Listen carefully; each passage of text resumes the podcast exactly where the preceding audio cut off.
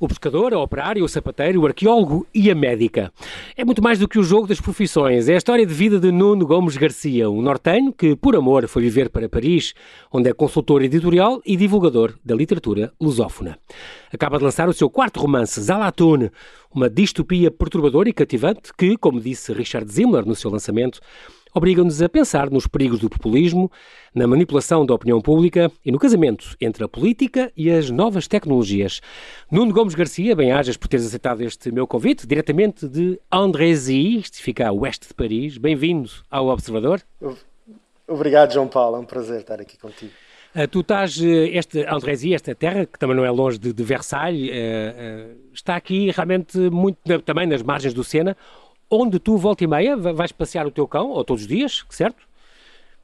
Sim, todos os dias. Eh, sabes que eu tenho um dálmata e, e, se ele não corre é destruição garantida aqui em casa. Mas é, agora há muito pouco tempo não houve aí umas cheias ou o rio não teve nos limites? Eh, Sim, sabes, ultimamente isto... Sim, isto tem havido cheias praticamente todos os anos. Eh, sinal de que alguma coisa está mal com o planeta, não é?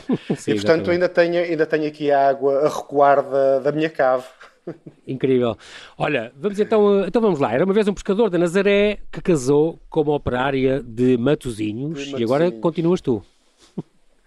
Bem, os meus pais, os meus pais conheceram-se. Meu pai ia pescar muitas vezes ao norte, a minha mãe é, é operária em Matozinhos. Conheceram-se, tiveram filhos, eu sou um deles. uh, depois, vida dura, vida, a sua vida dura, uhum. daqueles anos 60, anos 70, não é? Fizeram que, bom, eles faleceram cedo Uh, meu pai primeiro, a minha mãe depois, e, mas eu cá estou uhum. a, a, tentar. E tens. Tiveste, a tentar. Diz, diz. Estava a dizer só que tiveste uma a grande sorte de ter um tio um tio uh, uh, comunista ferranho, como tu dizes. Comunista ferranho, sim, sim. Não sim, era? Sim, sim. Que, que, era, assinava a vida soviética, mas que, que ah, é no verdade. entanto, teve uma que coisa... Que eu lia, que eu lia, que, tu, que eu lia. tu já, já eras um, um, devorador, voraz de, de, livros, mas é muito curioso porque este tio sapateiro, solteirão, uh, que aliás como te, como, que te comovia com esta história de, de, de, como, se, como era pobre, não, não, não podia sequer ter uma família, dizia que não podia sustentar sim, a família. Isso muitas vezes, sim, sim Incrível. Sim, Mas, no entanto, tinha uma estante cheia de livros que, que um tesouro que tu aproveitaste e leste fio para É, é, é verdade, é, ele, ele gastava pouco dinheiro que tinha em livros. É, começou desde muito cedo a colecionar livros e li hoje, não é?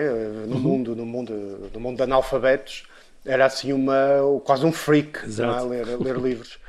E eu, quando chego, chego àquela pequena biblioteca que ele tinha, uma, uma pequena biblioteca, que é uma estante, uhum. com livros, mas tinha lá coisas muito interessantes. Uh, os, clássicos. os clássicos franceses, sim. Eu lembro-me, eu, eu, eu, fui um leitor precoce, eu lembro-me que, que, aos 10 anos li Os Miseráveis. Não devo ter percebido nada daquilo, mas a verdade é que nunca mais, nunca mais reli Os Miseráveis, curiosamente, por exemplo.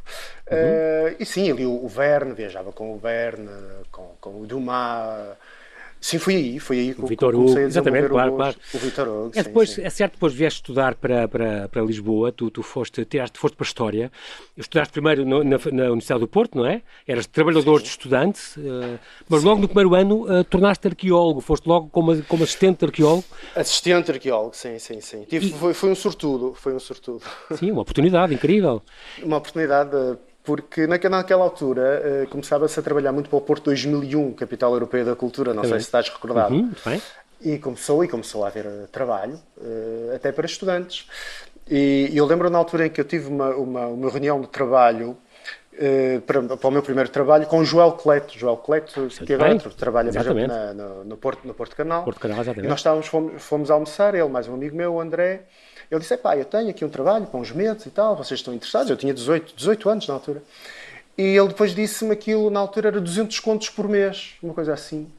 E eu fiquei absolutamente estarrecido com aquela quantidade de dinheiro Sim, que, que, que, eu ia ganhar mais do que a minha mãe ganhava, por exemplo. E fiquei, fiquei. E assim participaste foi, foi ótimo, como arqueólogo em algumas escavações de norte a sul do país. Um, Sim, estavas a fazer um, um, um, estudo também sobre a sociedade do Muzungo, no Vale do Zambeze, quando, se não me engano, conheceste é então a, a tua cara a metade. Conheci a minha cara a metade, eu estava, estava a preparar a tese, estava cheio de planos uh, para o futuro e de repente fiquei tudo, ficou tudo pantanas. É? Conheceste esta médica uh, lituana, Alice. Uh, médica, a médica lituana, a Virgínia. É Virgínia que se chama? É, okay. Virgínia, Virgínia, sim. É isso.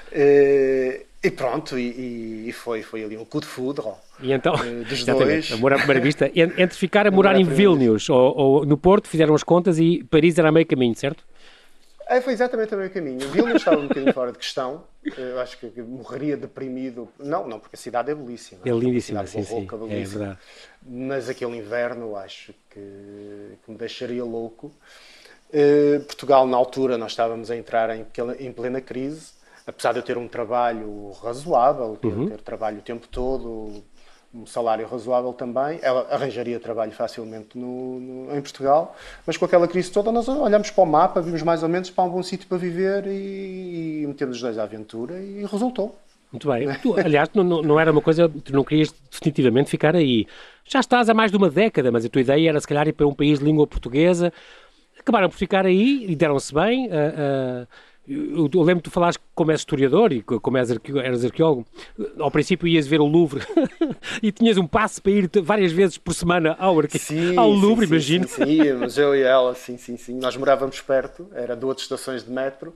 Ah, claro. E epá, era fantástico. O Louvre era o meu quintal durante, durante um par de anos. E realmente então, é, aquilo, um eu acho, eu, é um fascínio, eu vou é. lá às vezes com amigos meus eh, e parece, parece que estou a mostrar os quartos de casa. Percebes? Olha, aqui é isto, eu sei, o que, sei aquelas galerias todas. A egiptologia e os sumérios. E os... Exatamente, imagino. Eu começo logo por levá-los ao, ao, código da Hammurabi, que é o meu, é o meu lugar preferido. É incrível. É como é, no, no, Museu Britânico a, a, Pedra da Roseta, não é? Aquelas coisas obrigatórias que a pessoa é, tem mesmo que mostrar. É, exatamente. Olha, como é que era ser um imigrante? Eu diria um privilegiado, mas pronto, naquela altura em Paris, há mais de 10 anos, não é? Há muito tempo, não é? Há tanto tempo como isso. Tu viste aquele filme da Gaiola Dourada, por exemplo, do Ruben Alves? Vi, vi, sim. sim e já fala, e fala de um, de um tipo, de um estereótipo de imigrante que não tem nada a ver já com a tua geração. Não tem nada a ver, aliás, eu, eu, é, um, é um filme, é um filme, claro. tem, tem qualidades, claro, mas a minha opinião pessoal é que aquilo perpetua um determinado tipo de, de clichês Exato. que acabam por ser contraproducentes para a própria imagem que os franceses têm, têm dos portugueses, não é? Que, uh, os franceses, principalmente as gerações mais velhas, têm aquela ideia completamente anacrónica. Sim, da porteira e do, é? exato, da porteira, e do homem das obras. E, e parece que, e mesmo, era, e mesmo alguns portugueses 60. que aqui vivem, anos 60, sim, sim. A, é? ideia, a ideia que eles têm dos portugueses congelou naquele período, percebes? e é por isso que eles vão a Portugal e, e ficam, ficam fascinados, fascinados claro, não, tem nada, não tem nada a ver com a ideia que eles têm. As tuas grandes saudades neste momento é uh, uh, o sol, a comida, imagino. Uh, tens um grande desgosto por os teus filhos não gostarem de morru, não, gostam, verdade, não gostam de bacalhau? bacalhau. Fizeste, tiveste de cozinhar só para ti no Natal passado? Só para mim. Foi, foi, foi, foi, foi triste, foi triste. Nós, o Natal nós normalmente nós passamos-lo na, na, na, Lituânia, porque os meus pais, como já faleceram, os meus sócios ainda são vivos, nós passamos na Lituânia sem tradições completamente diferentes, não é? Como deves calcular. Então este ano ficamos por aqui eu disse, pá, não, fiz, fiz, fiz questão de, de, dizer, não, este vai ser bacalhau, bacalhau cozido, mas com couves e com batata cozida e com ovo. E foi uma catástrofe. Não. Comia o bacalhau sozinho, vá. Olha, aí neste momento em Paris as, as, crianças continuam a ir à escola. Nunca houve esta coisa de fechar as escolas eh, agora, neste, neste segundo não, confinamento, não, pois não? Não, não, não. Desde setembro que as escolas não fecham. Porque o que aconteceu em França, e, o meu receio é que aconteça também em Portugal, é que uma boa porcentagem dos alunos, nomeadamente os mais fortes, ficaram muito para trás. Eu tive uma, uma, uma, uma reunião com os professores, eles disseram que foram perdidos, que perderam aqueles alunos. Uhum.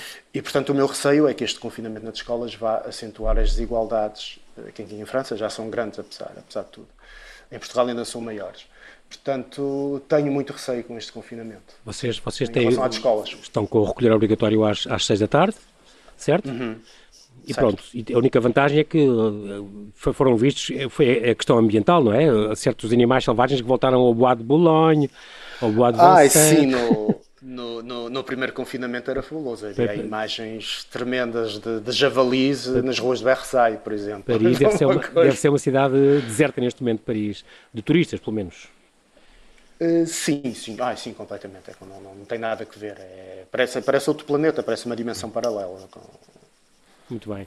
Como em Lisboa, imagino. Sim, sim, claro, completamente. Uh, neste momento, então, trabalhas como consultor editorial e divulgas a nossa literatura, quer na, na, na rádio, uhum. quer, quer num, num jornal. Uh, e tens dois filhos que, que, que, é, que anos é que já têm os dois? A, a 7 e 9. E que já falam quatro línguas, certo? Falam, falam. Eles andam no, na lição internacional aqui em, em Paris, onde têm 8 horas por semana de português. Portanto, eles de repente começaram a falar português de um momento para o outro. Uh, depois eu e a Virginia falamos uh, em inglês. Apesar, podemos, podemos falar em francês, mas, mas não sei porquê. Pá, ficou. O inglês tornou-se a nossa língua. São anglófilos, Apesar, claro. Sim, sim. Eu, eu, é, é, foi a minha primeira língua estrangeira a, uhum. a aprender, não é? Uhum. Sou, dessa, sou dessa geração. Claro. Uh, e depois, depois lituano. lituano que as, pobres, as pobres crianças também têm aulas de lituano e, e falam, e falam lituano, com, com, os primos e com os avós. E depois já começam, percebem o inglês muito bem, Incrível, fazem um, um, sucesso, fazem um grande sucesso na escola francesa, porque já sabes como é que os franceses são a falar claro. inglês, não é? Exato, sim.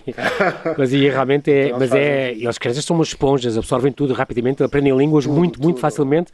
E ter logo quatro é, é assim um grande treino também para o cérebro, é, é, é, muito bom isso. Sim, sim, eu pensei, eu pensei até que isso fosse um mito, fosse um exagero. Não, não, é verdade sobre, mesmo. Sobre claro, a capacidade. É claro. É verdade, é, é incrível. aqui a prova que é, que é verdade. Muito bem, Nuno, nós temos de fazer aqui um intervalo muito breve e voltamos já. Até já, não desligues. Até já.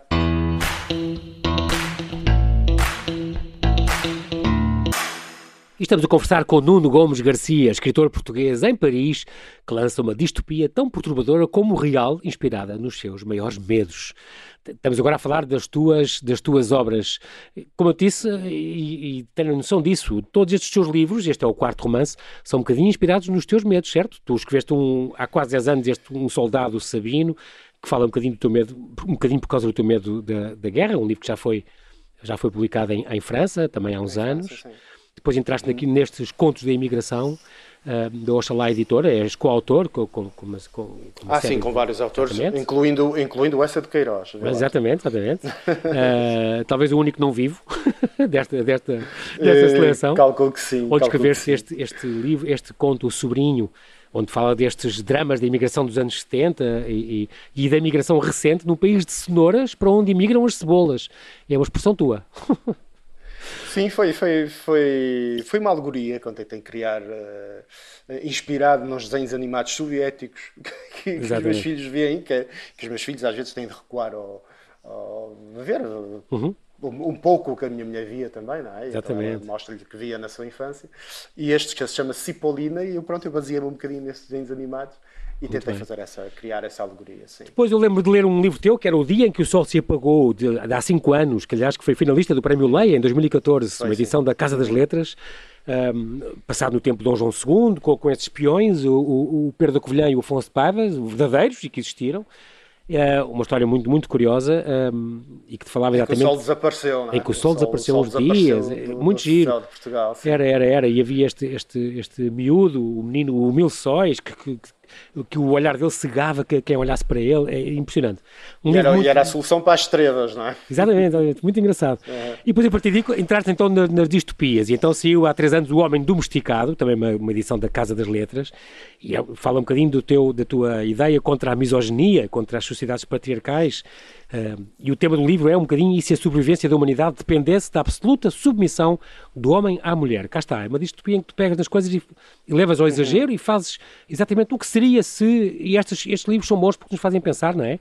Uh, estas distopias. E cada vez mais, não é? É, e, e, e infelizmente, no é assustador, e vamos já falar disto no Zalatuno, porque eu estou a ler o teu livro e estou a pensar, caramba, isto, isto há coisas que são quase, estão a passar-se quase hoje, a gente se sente isto, há de repente um discurso político, ou, ou uma pessoa, ou umas ideias que são, é quase isto, e não, não, deixou de ser ficção, o que é, o que é um bocadinho assustador, não é? Eu percebo esse, os teus medos, os teus medos eh, nesse campo. Foi então este, são coisas há, há 1984, há George Orwell, completamente. Esta questão que tu falas já, já, neste livro do Homem Domesticado, falavas nisso, na reeducação coerciva, nos amores uh, proibidos. Uh, é, é, incrível e, e faz já pensar muito. Mas, sobretudo, a Pedra Toque, e é para isso que estamos aqui a falar, é este Zalatun, portanto, esta, esta edição da Manuscrito, que saiu já este ano, este teu quarto romance, e diz na capa que eu tenho aqui na mão, ano, ano 2034. Eles julgavam-se um povo superior. Agora estão a desaparecer, um por um. Foi o Richard Zimmer, meu querido amigo, e também já foi nosso convidado aqui, que lançou este teu livro, tudo online, não é? Como, como hoje tem que ser. Claro, tem que e, ser. E é? esta é uma distopia realmente incrível uh, e cativante, ao mesmo tempo, com este título que ninguém, que não quer dizer nada, se não me engano, Zalatun, não é? Quer dizer alguma coisa depois de ler o livro. Sim, não, é? não, não, pode ser spoiler agora, mas, mas, inventaste a palavra, não, é um neologismo teu. Sim, é o, é um neologismo, sim, sim, claro. Eh, originalmente não era o título do livro, mas, mas eu acho que Ia a Marta, a minha editora, na presença, eu, eu, eu pensei num título e era, que passou a ser eh, o título da segunda parte do livro, que era o, o a tectónica dos últimos dias. Ah, tá bem, sim, sim. Pois é, essa é a segunda, a segunda que parte. Não é, que não, que, que, não é feio, na minha opinião, mas. mas não, mas dá lá tu nem mais surpreendente, eu acho. Claro, claro, eu claro. E foi assim uma intuição. Ah, tu não lá e, e a capa está muito boa. Intu... A manuscrito tem que dizer. Da Marta. O Nuni tem que dizer que uh, este aspecto gráfico do livro também conta. Uh, não se deve julgar o livro pela capa, mas esta capa está muito bem conseguida. E também Conta, e dúvida, atrai muito. Está, Estou muito está contente. Muito, sim, muito, sim, muito sim. bem. É, escolheram bem, um bom trabalho da manuscrito. Exatamente. Portanto, este livro é uma advertência, no fundo. Sim, no, no, fundo, todas as distopias são Sim. uma advertência, se, se, quiseres. Eu acho que é essa a intenção de toda a gente, que, de todos os escritores que escrevem distopias. Uhum. E, eh, e a mim, pessoalmente, é isso que tu disseste. As distopias, eu resolvi escrever distopias e não só. Mesmo o dia em que o sol se, se apagou, eu pode ser uma distopia histórica, exato. se, se quiser. No passado, exato. Uh, no passado.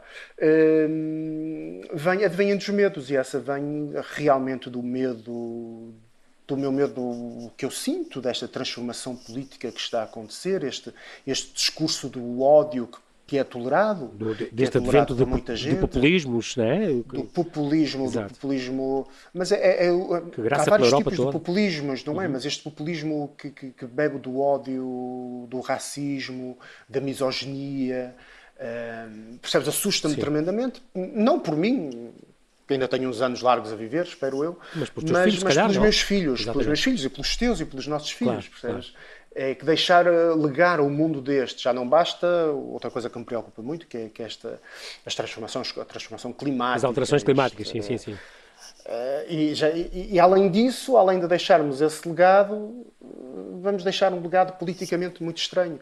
E a mim realmente dá-me um medo, um medo tremendo. É? então, este livro então é uma espécie de catarse. Tu, tu quiseste falar um bocadinho disto? Sem dúvida, uhum. sem dúvida. É, é sim, muito curioso sim, porque isto é em 2034 e eu achei muito giro isso. Tu vais buscar o 2980, vais buscar o 2034.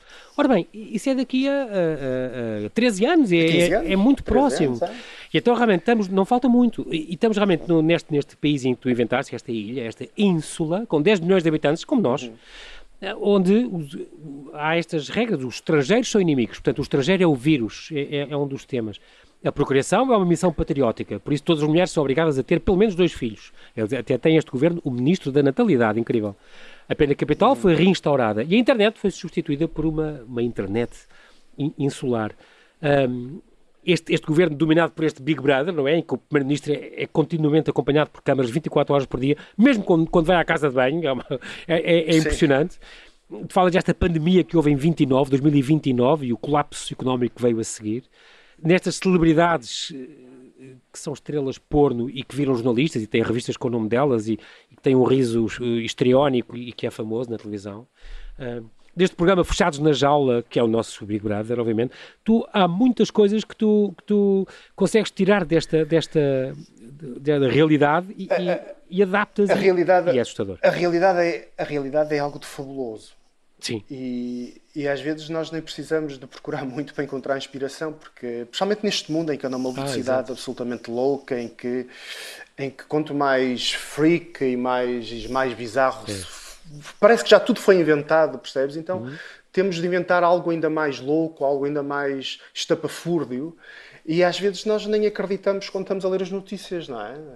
Exatamente. E, e isso inspira-nos, a mim inspirou-me para fazer esse, compor todos esses elementos que tu acabaste, acabaste de relatar. Inventaste uma, uma democracia referendária. Fala-me disto. Bem, os, é os referendos, as pessoas é perigosíssimo. É? Porquê? Porque eh, as, as, pessoas olham para o referendo como uma coisa boa. Sim. Eh, e eu não digo que seja completamente negativo. Temos o caso da Suíça, em que aquilo vai mais ou menos sobrevivendo, não é? Uhum. Mas a minha, a minhas, as minhas dúvidas são: será que tudo deve ser referendado? Será que nós podemos referendar tudo? Existem os, os princípios universais, os direitos humanos devem ser referendados? Exatamente. Por exemplo, se um povo estiver para aí virado e disser: opá, isto nós. Uh, isto tudo é solidariedade para com os outros povos, a recolher refugiados, temos de acabar com isto. Isto não, não faz sentido. Será que, que, o direito humano que aquele refugiado tem a ser acolhido com dignidade deve ser referendado? Essa, essa é a minha é, questão. É, e é isso que, que, que, me leva a colocar a questão. É, é, é incrível porque tu inventaste este, inventaste este sistema, quer dizer, o teu livro parte disso, este governo desta ínsula tem esta democracia referendada. Portanto, o, o, o Presidente e o Parlamento foram, foram abolidos porque são empecilhos a este sistema. Todos os não cidadãos é, é, é, que decidem o futuro do país, sentados no seu sofá, referendos online, todos os meses há referendos. Então, uh, referenda-se, vai-se referendar a, a, pena de morte, uh, o direito das mulheres mandarem no próprio corpo, tudo, e, e tu, tu, chamas a atenção para isso, é porque é uma grande tentação isto, mas há muita manipulação da opinião pública nas redes sociais, portanto, isto comporta grandes perigos.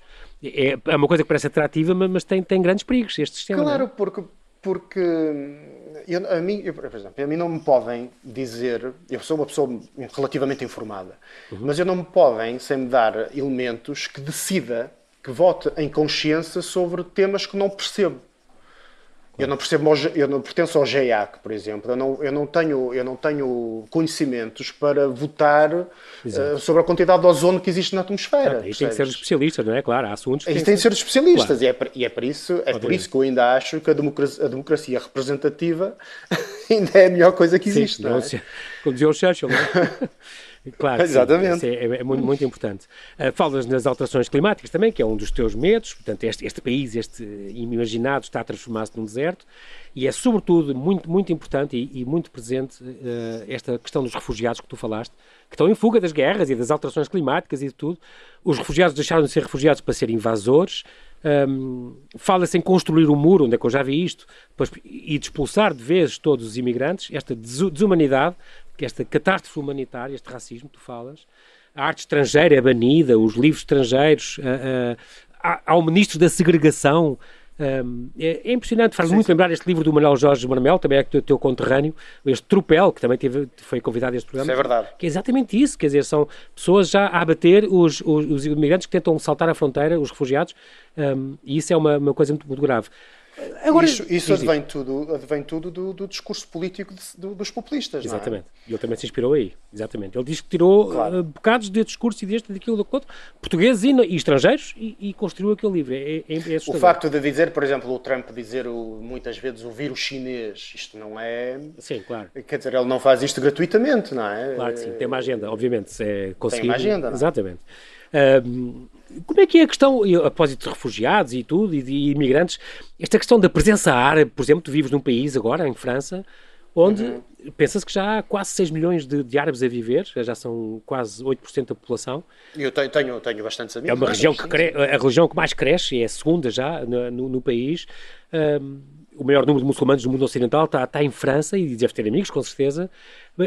Esta questão de, eles misturarem a política com a religião, não sei o que, isto não, e não se integrarem às vezes, isto assusta até é muito presente ou não?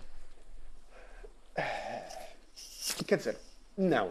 Eh, os, os, há, há, com certeza muçulmanos radicais, como há cristãos radicais, claro. como há judeus radicais. Existe. Uhum. Agora, o que eu noto é que é uma minoria muito minoria tal como, como os cristãos fundamentalistas uh, são uma minoria, muito minoria. Sim.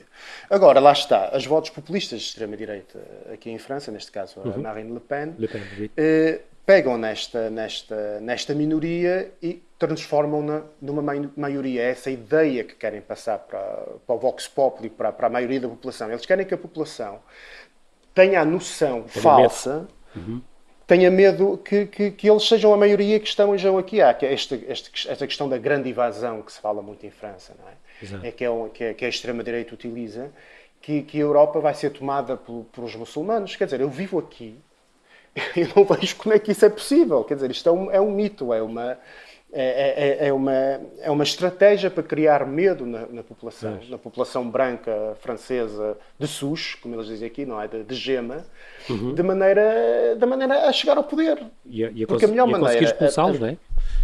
Sim, porque a melhor maneira que nós, que nós, nós olhamos para a história e vemos isso, a melhor maneira que, eh, quando temos dificuldades em chegar ao poder pela via democrática, a melhor maneira de o fazer é acicatar os medos das pessoas e os preconceitos. E conseguindo fazer isso, é, está meio caminho andado e, e torna, o acesso à tomada do poder torna-se mais fácil pela via da democracia. Não é? Claro. Estás a dizer, portanto, que uh, o, o, eles são em grande. Árabes, neste momento, em, em, França, é uma grande presença, mas o que estás a dizer é. Não são os fundamentalistas uh, a maioria, e é isso que, que fazem uh, não, querer. Não, não são, não. Quer dizer, uhum. a, a esmagadora maioria de, de, de, dos árabes e da e da, e da, população, da população muçulmana em França está perfeitamente integrada. Okay. Claro que tem os seus hábitos religiosos, tem os seus, Sim, mas isso os seus hábitos culturais. Por exemplo, agora o Macron uh, proibiu uh, a importação, acho que já vão para aí 100, 100 por mês uh, a França, imãs que, que nem sequer sabiam falar francês, para dar aulas nas, nas, nas, nas várias Sim, escolas existe, dele. Existe, existe, e ele isso proibiu agora, disse que não, nem pensar, temos que, isso temos de controlar, porque vem para um discurso claro, que a gente nem sequer sabe. Existe, o, que, o, fenómeno que acontece em França é que há muitas mesquitas que são construídas com dinheiro dos países árabes. Uhum. E, e, a Arábia Saudita, quer dizer, eu olho para a Arábia Saudita, não é nenhum dos países que eu gosto, e são vários. Uhum. Não, gost, não, não, não, gostaria que fosse uma, uma, um país teocrático como a Arábia Saudita. Não é? E a questão é que tens países da Península Arábica que estão, estão a financiar. A, a enviar imãs e, a, e financiar mesquitas em, mesquitas em Paris, em uhum. França. Uhum. E não sei, não sei qual é o jogo político que, eles, que isto traz por trás, entendes? Mas isto é uma minoria ínfima, é. percebes? É uma minoria ínfima. Nós não podemos transformar esta minoria ínfima na maioria, porque isso é mentir, não é? Isso é mentir claro, às pessoas. Muito bem. Esta, esta tua, este teu livro, esta distopia, vai revelando outros, outros medos e outras questões, por exemplo, a, a questão também da, da, emancipação sexual da mulher, tu, tu tratas do sexo também com, com muita vontade, né? as pessoas são super perseguidas, super vigiadas, cá está, só alguns redutos é que, que ainda conseguem as pessoas estarem livres desse, desse Big Brother que, que os vigia a, a, a toda a hora, é uma altura em que se consegue eliminar memórias incomodativas com os elétrodos e umas coisas. É, é muito Sim. engraçado como, como, tu conseguiste, por exemplo, tu tens cenas em que os antropólogos vão medir os crânios e tal, portanto dividem a população nos robustos e não sei o quê, e eu, eu lembrei-me logo dos padres da Primeira República, que foram, que foram, os jesuítas eram medidos, a cabeça, os antropólogos estudavam o crânio dos jesuítas, como é que podiam ser tão criminosos e, e serem padres. E, e é verdade, eu, é impressionante. Eu, eu inspirei-me inspirei-me nos, nos, cientistas do Congo, do Congo belga, não é? Ah, uhum. inspirei-me também na, na, questão, na questão do, do genocídio no Ruanda, uh, em que isso acontecia, não é? Exatamente. Aqueles ódios, aqueles coisa... os, tutsi, os tutsis e os hutus, neste caso, os, são, os, são uma coisa tribal, tribal, não é? E são, e são, construções, no fundo, são construções socioculturais uh, impostas pelos colonialistas belgas, neste, que na origem não havia Exatamente. diferenças, não é? Houve ali, houve ali uma imposição da diferença, do, do, do dividir para reinar, não é? Exatamente, exatamente. Eh, também esta questão eh, está curiosa, quase no fim, tu falas nesta, neste abrir da, das, das fronteiras, este acabar com, com, a, com, a, eh, com esta pandemia, com este confinamento.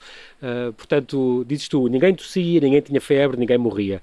Perante isso, o confinamento decretado pelo governo parecia desproporcionado. Porém, apesar da desconfiança generalizada, apenas o recém-eleito Presidente da Câmara da Capital, a quem alguns ainda insistiam em chamar o incestuoso, os senhores vão ter que ler para depois perceber, teve a coragem de recusar a tirania higienista e a quarentena obrigatória em nome da liberdade individual e económica.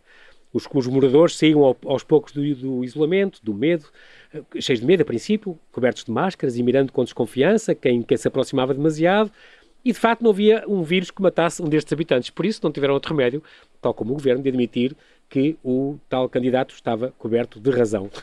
tu decalcaste imensa coisa do que está a acontecer exatamente agora e conseguiste transformar Tudo, isto... sim, sim, sim, sim. eu, eu, comecei a escrever, eu comecei a escrever esse livro bastante antes da, da pandemia, uhum. uh, mas depois finalizei-o claro. à medida que, durante o primeiro confinamento, percebes? E, então fui, fui bebendo da realidade transformando a realidade à minha maneira. Uh, se, se estás a recordar na parte do fim, trocando até o distanciamento social pela obrigatoriedade, ao contrário, no livro Exatamente. da proximidade social. Mantenham a proximidade social. A privacidade Mantenham fica proibida.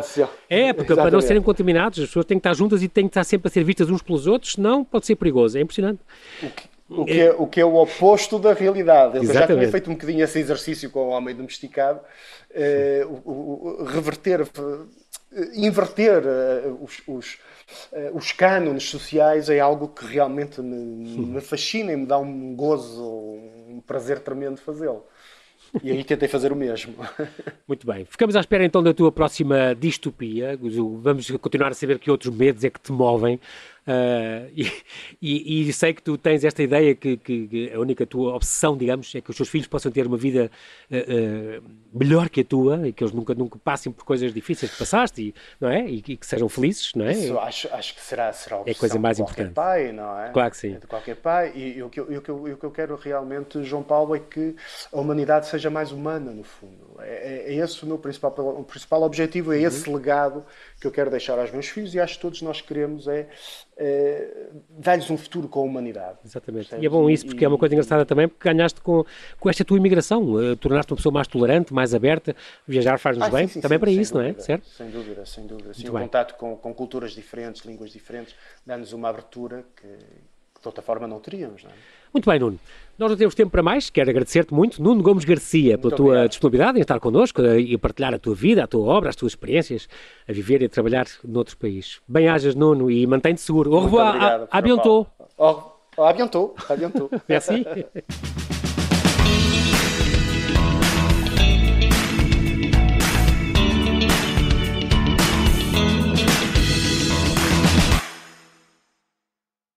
Obrigada por ter ouvido este podcast. Se gostou, pode subscrevê-lo, pode partilhá-lo e também pode ouvir a Rádio Observador online em 98.7 em Lisboa e em 98.4 no Porto.